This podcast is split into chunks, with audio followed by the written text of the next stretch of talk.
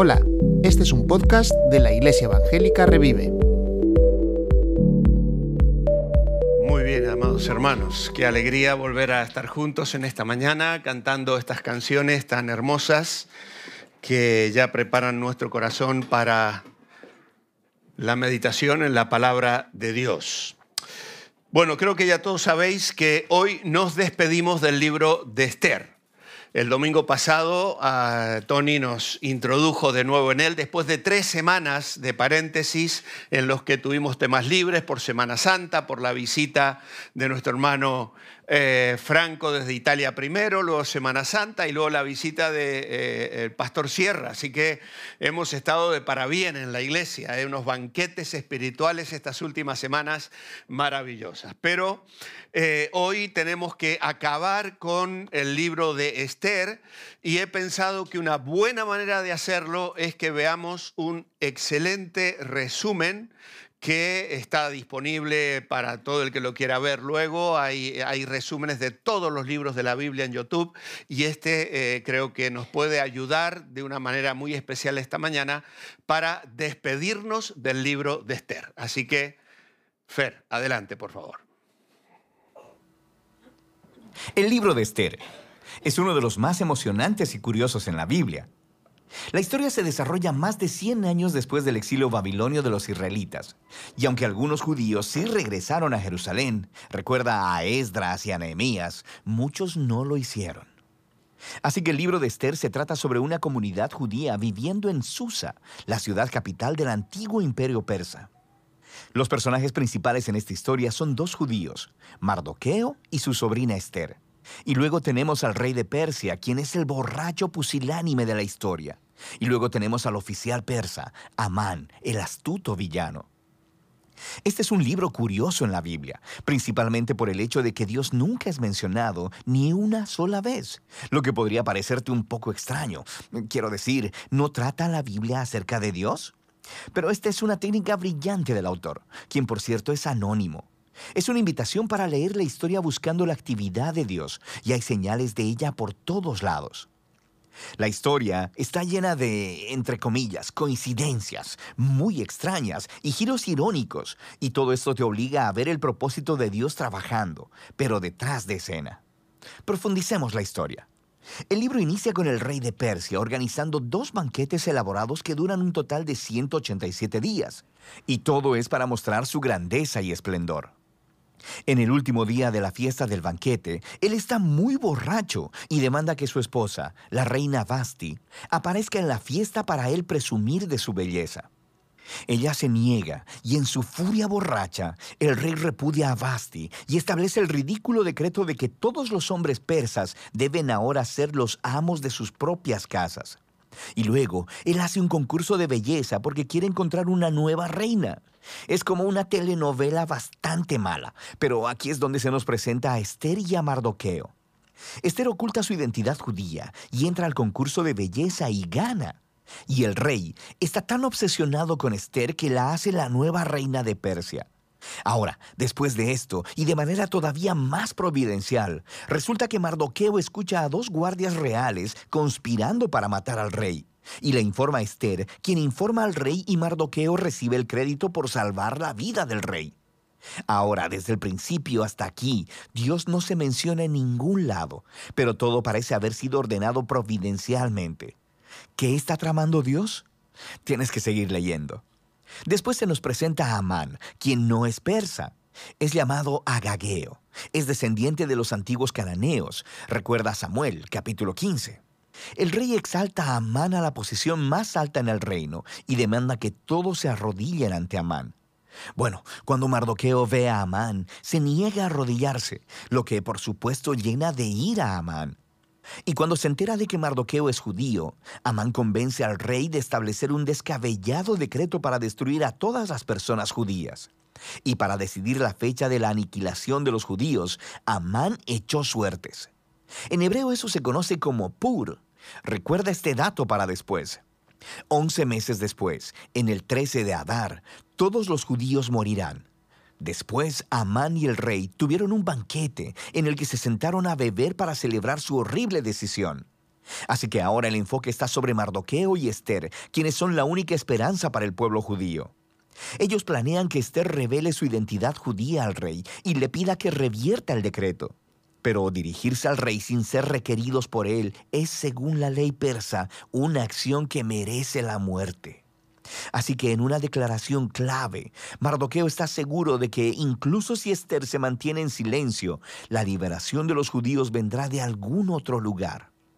Y luego Mardoqueo se pregunta en voz alta y dice, ¿quién sabe? Quizá fuiste hecha reina para este mismísimo momento. Esther responde con valentía y se dispone a ir delante del rey con sus asombrosas palabras. Si perezco, que perezca. Sabiendo lo que sigue, vemos el irónico giro de todos los planes malvados de Amán. Esther recibe al rey y a Amán en un primer banquete y les dice que quiere hacer una petición especial a ambos en un banquete exclusivo al día siguiente.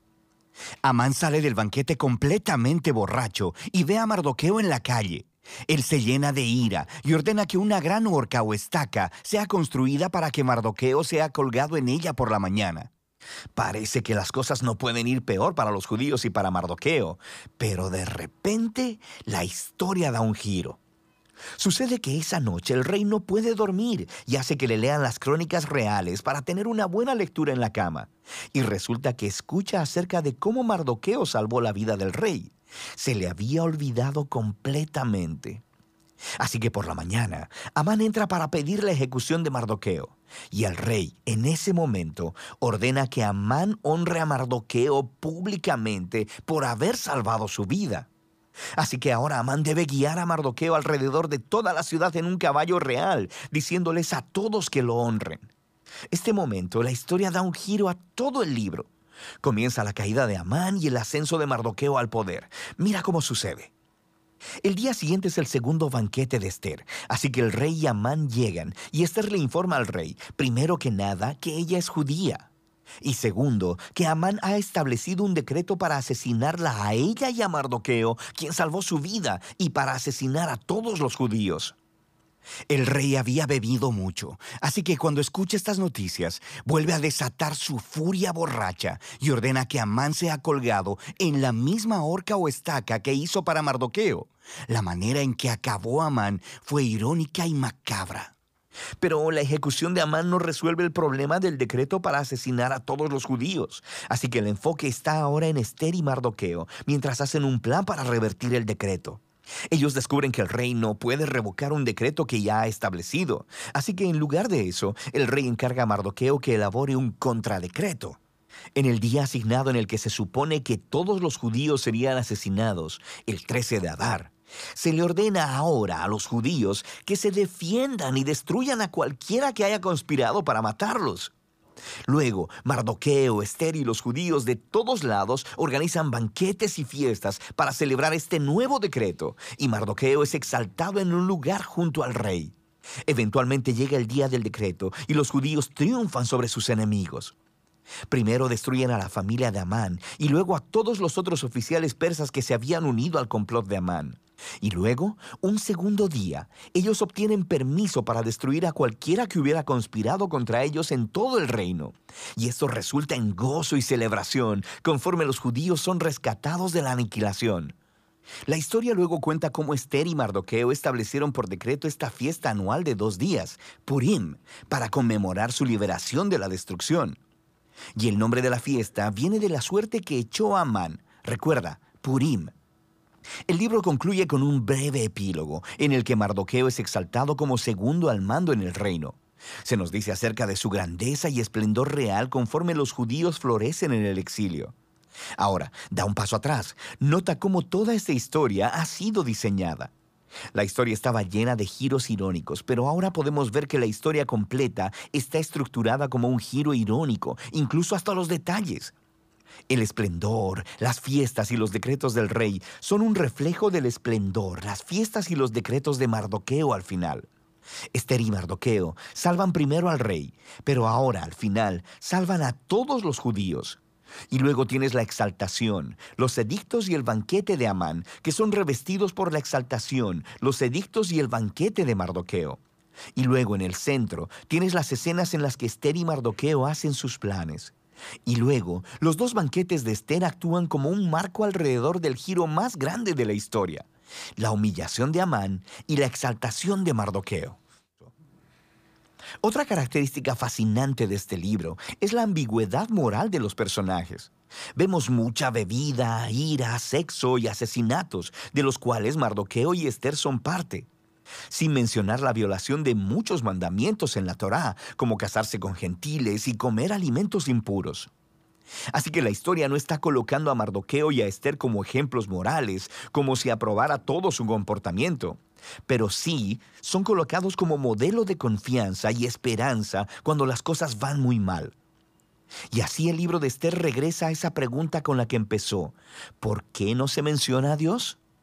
El mensaje de este libro parece ser que cuando parece que Dios está ausente, cuando su pueblo está en el exilio, cuando son infieles a la Torah, ¿significa esto que Dios ha terminado con Israel? ¿Ha Dios abandonado sus promesas? Y el libro de Esther dice que no. Nos invita a ver que Dios puede trabajar y que trabaja en el desorden y en la ambigüedad moral de la historia humana. Y Él utiliza para cumplir sus propósitos la fidelidad de personas que han transigido moralmente. Así que el libro de Esther nos pide que estemos dispuestos a confiar en la providencia de Dios, incluso cuando no la veamos trabajando, y a esperar en que no importa lo mal que se pongan las cosas, Dios está comprometido con la redención de su mundo. Y de eso trata el libro de Esther. Bueno, pues creo que es un resumen sumamente interesante que nos deja con ese interrogante, ¿no? Qué tremendo, un Dios que trabaja a pesar de situaciones difíciles, extremas y complicadas. Eso no nos da de ninguna manera libertad para pecar o para eh, entrar en detalles de cierta inmoralidad en nuestra vida, por supuesto, porque Dios es un Dios de santidad y además tenemos nosotros... Ah, eh, la vida cristiana, eh, vivimos de este lado de la cruz y tenemos un conocimiento y un, y un bagaje de la palabra de Dios que nos responsabiliza enormemente para vivir en santidad y procurar agradar al Señor. Hemos con la ayuda de Fernando, escogido este título de lágrimas a sonrisas, porque creo que también de alguna manera nos resume el libro de Esther, que comienza con lágrimas, comienza con la destitución, comienza con el duelo de Mardoqueo a las puertas del rey, no podía llegar, incluso la propia Esther.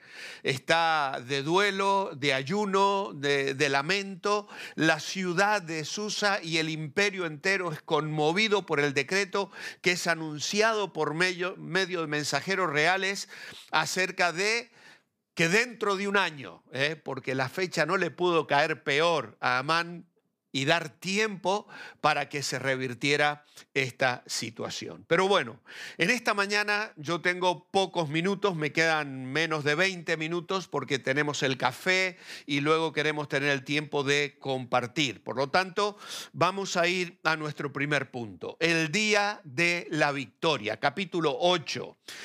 Después de las lágrimas llegan las sonrisas, llega el día de la victoria. Y dice, ese mismo día, capítulo 8 de Esther, verso 1, el rey Jerjes entregó a la reina Esther las propiedades de Amán, el enemigo de los judíos. Así que aquí vemos cómo de pronto Esther recibe la dádiva, todo lo que había pertenecido a Amán ahora es su posesión.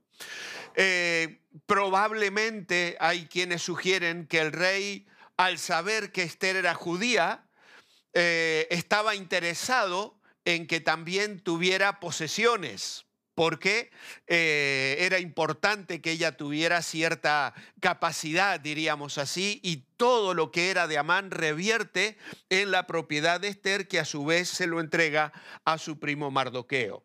En este versículo tenemos la dádiva. Luego tenemos el secreto revelado, porque dice que llevaron a Mardoqueo ante el rey, porque Esther le había contado al rey el parentesco que había entre ellos.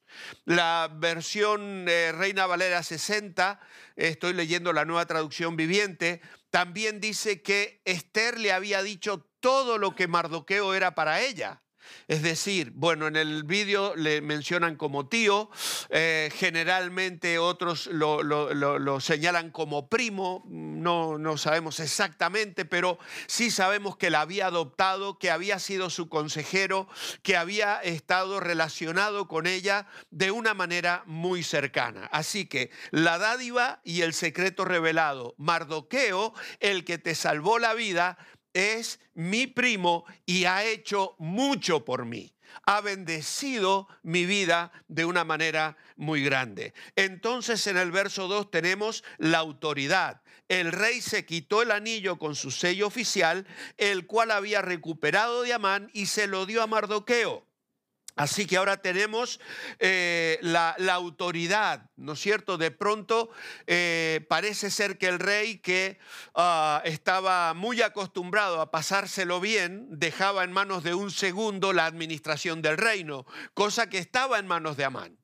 Y ahora el rey pudo pensar, bueno, ya que la cosa me salió bastante mal, es hora de que siente cabeza y me haga cargo de administrar el reino como corresponde. Pero no, sigue en la misma dinámica y nombra a Mardoqueo como su ministro plenipotenciario entregándole el sello real, con lo que tenía la autoridad del rey para administrar, para tomar decisiones, para ir adelante.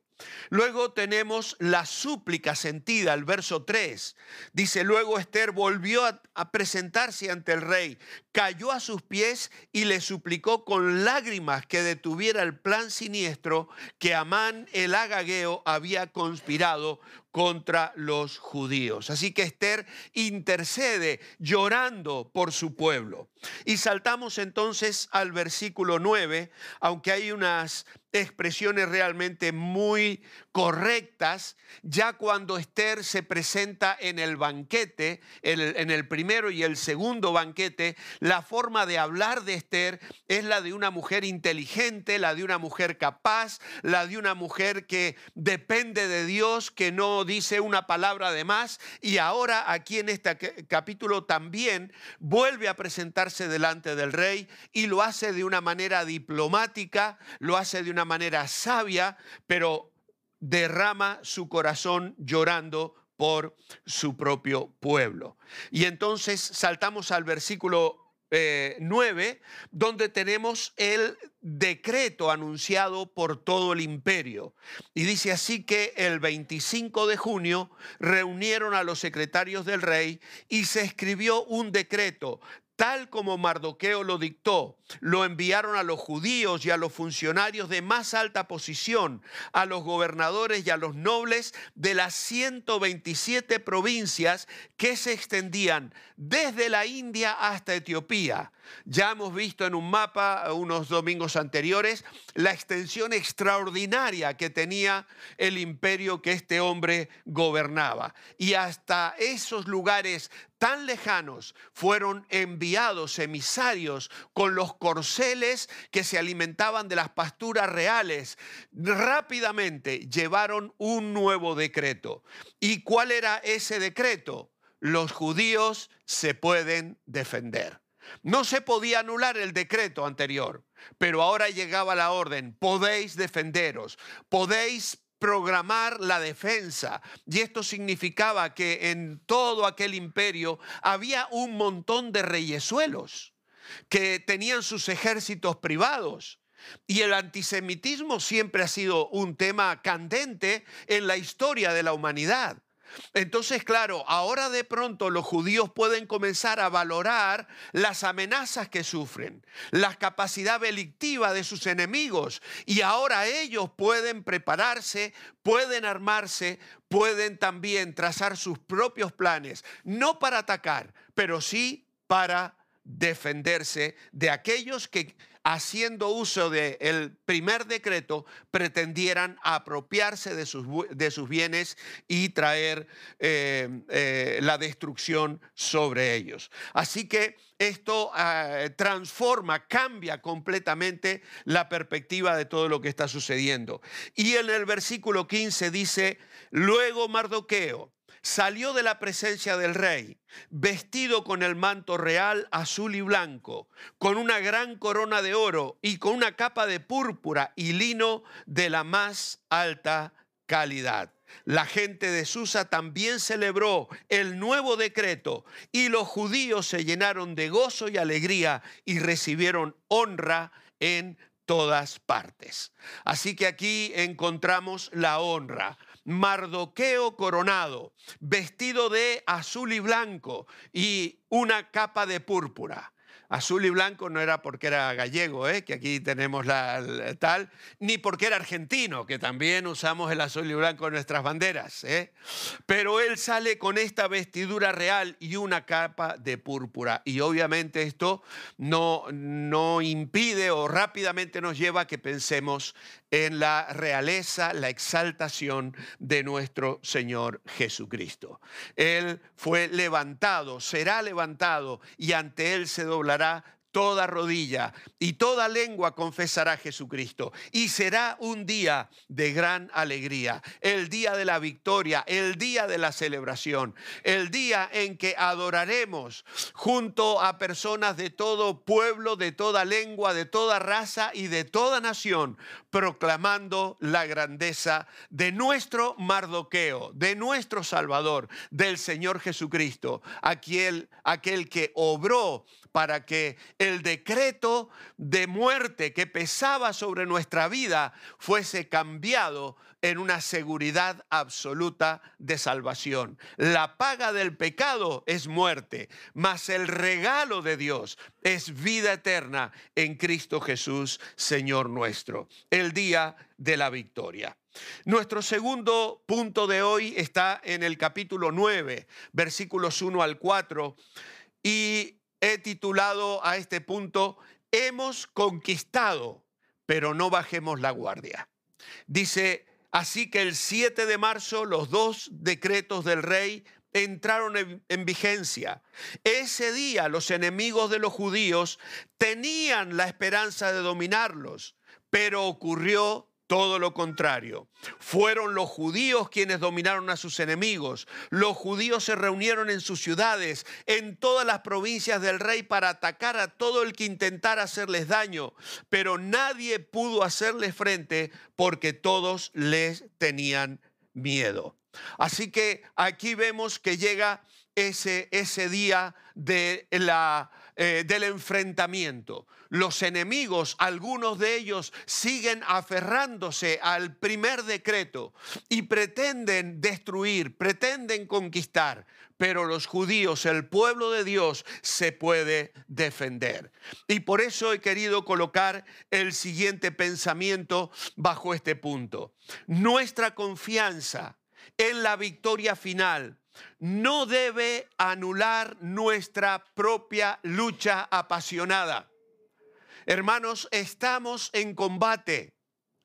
Es cierto, nuestro general, el Señor Jesucristo, venció en la cruz del Calvario, pero nosotros hoy estamos en una lucha espiritual, en una batalla constante. Mientras estemos aquí en esta tierra, tenemos que luchar, tenemos que prepararnos, tenemos un enemigo que enfrentar.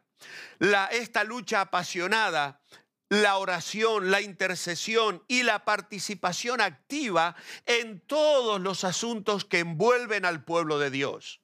No podemos cruzarnos de brazo, no podemos ser eh, observadores tenemos que estar activos, tenemos que participar de la lucha, tenemos que darnos cuenta que formamos parte de un pueblo que es un ejército que vive con olor a pólvora en el ambiente de su vida.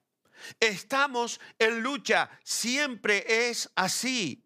Satanás no se toma vacaciones. En el momento en que nos encontramos satisfechos en este mundo caído, surge el peligro, sobre todo el de sentirnos orgullosos. Debemos prepararnos para el conflicto, equiparnos para la buena batalla. Como decía Pablo, he peleado la buena batalla. He acabado la carrera, he guardado la fe, segunda Timoteo capítulo 4, 7, porque esta batalla durará toda la vida. Esta batalla es continua y constante. Esta victoria puntual no significaba que eh, los problemas para los judíos habían terminado. Si miramos eh, detenidamente estos últimos capítulos, vamos a ver eh, hasta dónde iban a llegar las situaciones que se habían creado por este odio, por este plan malvado de Mardoqueo. Así que aunque el nombre de Dios no se menciona eh, de una manera concreta, encontramos a Dios en todos los rincones de la historia de Esther. Él está entre bambalinas. La providencia de Dios está claramente obrando en la vida y a través de la vida de Esther y de Mardoqueo. Y amados hermanos, esta es y debe ser la realidad que nuestros ojos deben contemplar y experimentar cada día. A veces nos parece que Dios está callado, nos parece que no percibimos al Señor en nuestra vida o respondiendo a nuestro clamor tal como nosotros esperamos. Pero hermanos, el mensaje claro de este libro es, siempre está sobrando, siempre está sobrando. Lo estamos cantando en una canción que hemos aprendido estos últimos meses y que me ha bendecido mucho precisamente al estudiar el libro de Esther. Dios está obrando. Podemos ver la mano de Dios, rastrear los movimientos de sus dedos. Dios obra de manera maravillosa en los asuntos humanos y lo hace hoy también, así como lo hizo en la época de Esther. Tal vez no escuchemos nunca la voz audible de Dios hablándonos en medio de la noche, pero le podemos ver por fe, obrando de una manera regular en cada acontecimiento de nuestras vidas. Y entonces, es entonces con, cuando yo adquiero esa perspectiva, cuando me doy cuenta que eh, la mente de Dios es inescrutable, su voluntad insondable, el control soberano y la providencia invisible de Dios están en control de todas las cosas, porque Él, aunque es invisible, es invencible. Él es invencible y Él es nuestro defensor. Y finalmente, seamos sabios en recordar éxitos o fracasos. La última parte del capítulo 9, versículo 20 en adelante, lleva como título El Festival de Purín. Mardoqueo registró estos acontecimientos, dice la escritura, y envió cartas a los judíos que vivían cerca y lejos en todas las provincias del rey Jerjes para motivarlos a celebrar cada año un festival durante esos dos días. Hay monumentos, entre comillas, ¿eh? No estoy diciendo que levantéis una estatua ahí en, el portal de vuestra casa, conmemorativos en vuestras vidas, en vuestras familias. Los países suelen tenerlo. En las afueras de Mendoza está el Cerro de la Gloria y está en el parque, eh, Marina se ríe, porque subes con el coche dando vueltas ahí entre bosques, y llegas a la cumbre de aquel, de aquel cerro con toda la ciudad a tus pies y allí tienes al general San Martín y tienes la eh, estatua, una esfinge de, de una mujer que representa la libertad con las cadenas rotas, como el himno, ¿no? Y ese lugar es, es un lugar donde se celebran actos que recuerdan la historia. Y es el lugar que los creyentes evangélicos escogen para celebrar el domingo de resurrección. Se van allí a alabar al Señor para ver salir el sol a las 7 de la mañana y juntos adorar y orar. Estos sitios, estos lugares, estas conmemoraciones le dan significado al pasado y lo ponen en perspectiva. El pueblo judío pudo haber decidido recordar solo la tristeza, el remordimiento de sus días de servidumbre bajo los imperios babilónico y persa. Y yo generalmente la idea que he tenido y que he abrazado durante mucho tiempo es la del salmo que dice, ¿cómo vamos a cantar en tierra de extraños? Colgábamos nuestras arpas en los árboles porque no podíamos entonar las canciones de Sión. Y ellos nos decían, cantadnos, cantadnos, porque son canciones alegres. Y yo tenía esa idea de que nunca lo habían hecho. Pero llego a este libro y ¿sabéis qué me encuentro? Que ya el pueblo ha regresado, que Esdras ha regresado, que el, eh, templo ya está siendo levantado. Y recordad eh, eh, la cronología, estamos en la mitad del libro de Esdras que vamos a seguir estudiando el domingo próximo. Y en medio de toda aquella opresión hay celebración, hay gozo, hay cántico, hay alegría por todo el imperio, desde la India a Etiopía. Los judíos a pesar de estar bajo todavía el pie de estos imperios que les oprimían, celebran fiesta, alaban a Dios, se gozan de la salvación, celebran. Y nosotros tenemos que tener las cosas también en perspectiva. Necesitamos conmemoraciones en nuestra vida. Tenemos que regresar a esas conmemoraciones para aprender de ellas y comunicar su significado a la siguiente generación. ¿Celebras cosas en tu vida con tus hijos? Tu aniversario de bodas, por ejemplo. O algún otro evento donde Dios manifestó su gracia de una manera especial. Tenemos que recordar esas cosas. Tenemos que comunicársela a nuestros hijos, a nuestros nietos. Tenemos que bendecir el nombre de Dios porque ellos van a aprender de nosotros.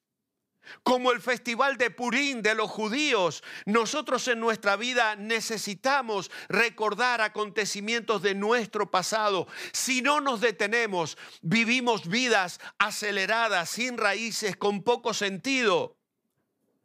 Y aquellos a quienes enseñamos solo con nuestras palabras no aprenden nada sea de nuestros éxitos o de nuestras victorias como de nuestros fracasos, nuestros levantamientos y nuestras tristezas. Por eso es bueno y a veces malo. Bueno tener esas cajas con las fotografías de antaño. Y llega el lunes, qué festivo, y bueno, va a haber buen tiempo seguramente, pero a veces los festivos están lloviendo.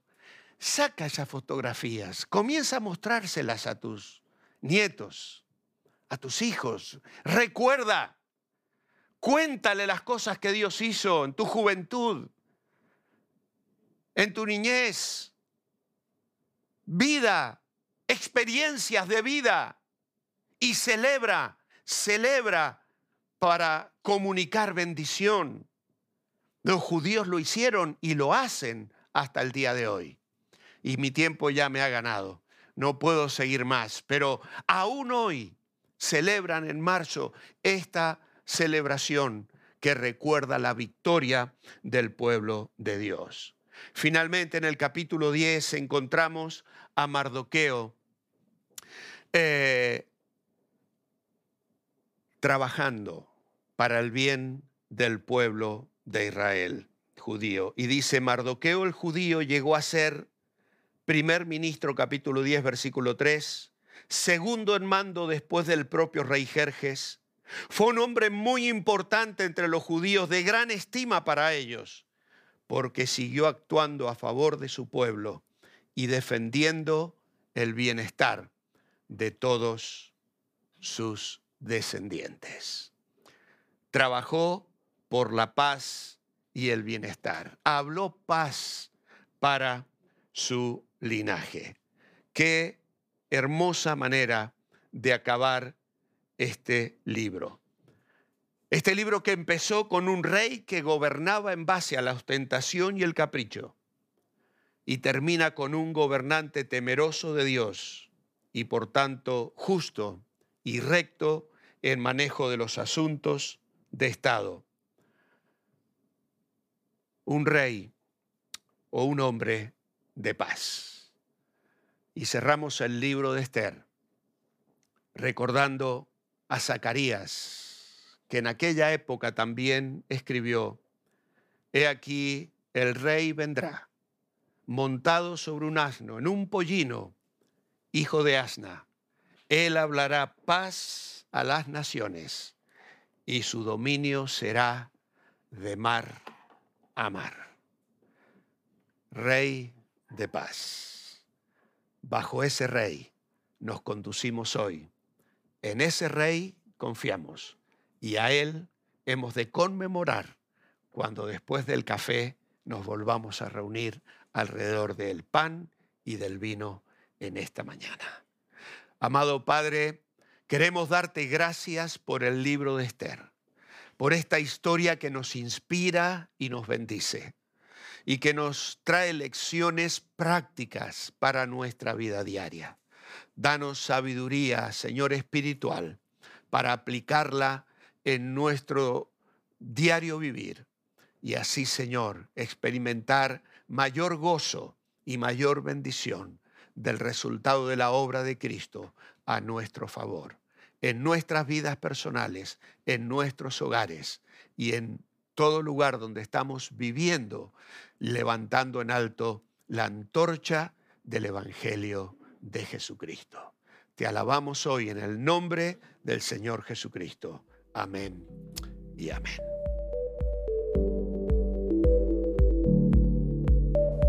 Gracias por escuchar este podcast. Si quieres contactar con nosotros, escríbenos a iglesiaevangelicarevive.com. Puedes encontrarnos en Facebook, Instagram y YouTube.